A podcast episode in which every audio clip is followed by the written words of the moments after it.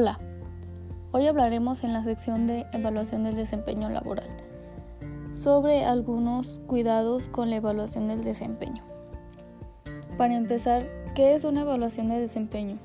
Según Cuesta, la evaluación del desempeño por competencias laborales es el proceso que consiste en valorar de la forma más sistemática y objetiva posible el rendimiento de los empleados en la organización.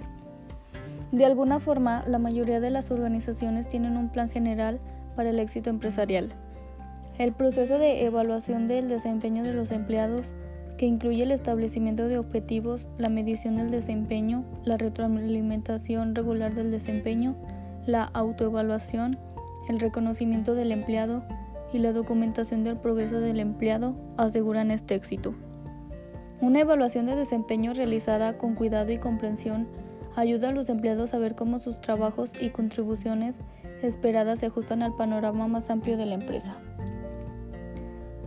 Ahora bien, ¿qué se debe evaluar? En contraste con el hecho de que todo proceso de evaluación es fácilmente comprendido por quienes deseen aplicarlo, y teniendo en cuenta que el término es para todos más que cotidiano, y por ende, conocido en ocasiones por quienes intentan valorar la calidad del desempeño de los empleados de una organización. Parecen desconocer el objetivo fundamental de la evaluación y por tanto también la manera correcta en que ésta debe llevarse a cabo para obtener resultados certeros.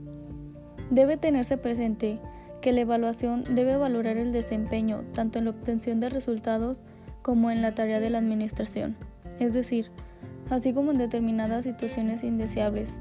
Tener un cargo administrativo a una persona que se desempeña bien como ejecutivo, pero que en otros aspectos obtener resultados deficientes tampoco se puede estar satisfecho de tener a alguien que no se desempeña de manera efectiva como administrador. ¿A quién se debe evaluar?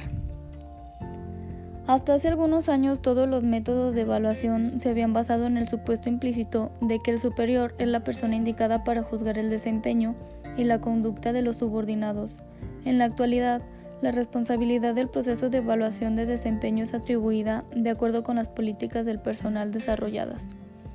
En algunas organizaciones, la responsabilidad es atribuida a una comisión de evaluación del desempeño o comité de evaluación, el cual estará constituido por individuos que pertenecen a diversos departamentos, lo que hace colectivo el proceso de evaluación. Este comité debe estar constituido por empleados permanentes o transitorios. Los miembros permanentes, por ejemplo, el presidente de la organización, participan en todas las evaluaciones manteniendo en el que el libro de los juicios, el acatamiento de los estándares y la permanencia del sistema los miembros transitorios son los gerentes de cada evaluado y tienen el compromiso de traer las informaciones respecto de los evaluados directa o indirectamente, unidos a su área de actuación y a proceder a su clasificación.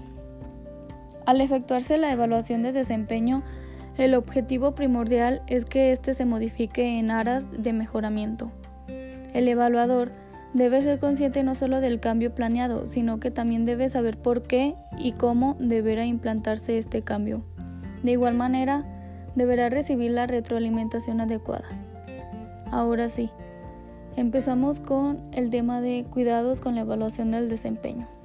Lo primero es que nos tenemos que asegurar de que tenga una preparación objetiva, es decir, que la evaluación sea creada para evaluar objetivamente a los colaboradores sin tendencias y lo más numérica posible.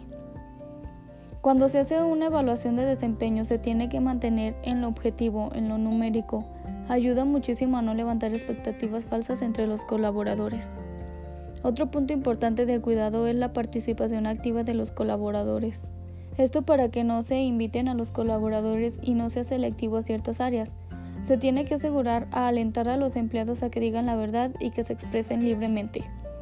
Si se hace hacia toda la organización, debe haber un programa muy bien ejecutado para que no se filtre información como ¿qué estás preguntando? Que sea lo más objetiva posible y que también ayude a los jefes que tengan claro por qué se tiene que hacer una evaluación de desempeño, ya que en algunos casos la gente tiene miedo de responder ciertas cosas porque el jefe o supervisor puede tomar represalias a ellos. Otro cuidado muy importante es tener una actitud positiva, logrando que los colaboradores se sientan cómodos y es algo constructivo y positivo para garantizar el futuro. Es decir, se tiene que tener muy en claro el mensaje que se va a enviar al momento de implementarlo, para que los colaboradores se sientan cómodos y fluyan en la evaluación que se va a realizar. Lo que busca una evaluación de desempeño es encontrar una solución mutua a los problemas, que pues irán estarse presentando dentro de la organización. Les debe quedar claro que tienes que tú y ellos están trabajando juntos para encontrar soluciones reales.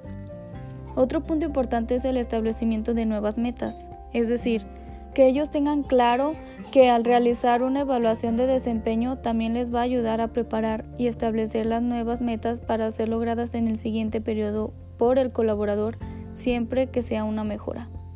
Es muy importante que des claros ejemplos, demostrar o describir con escenarios ideales lo que se espera exactamente como resultado de su trabajo y nuevo desempeño. Hasta aquí terminamos la sección sobre la materia de evaluación del desempeño laboral y cuáles son algunos de los cuidados que se tienen que tener presentes.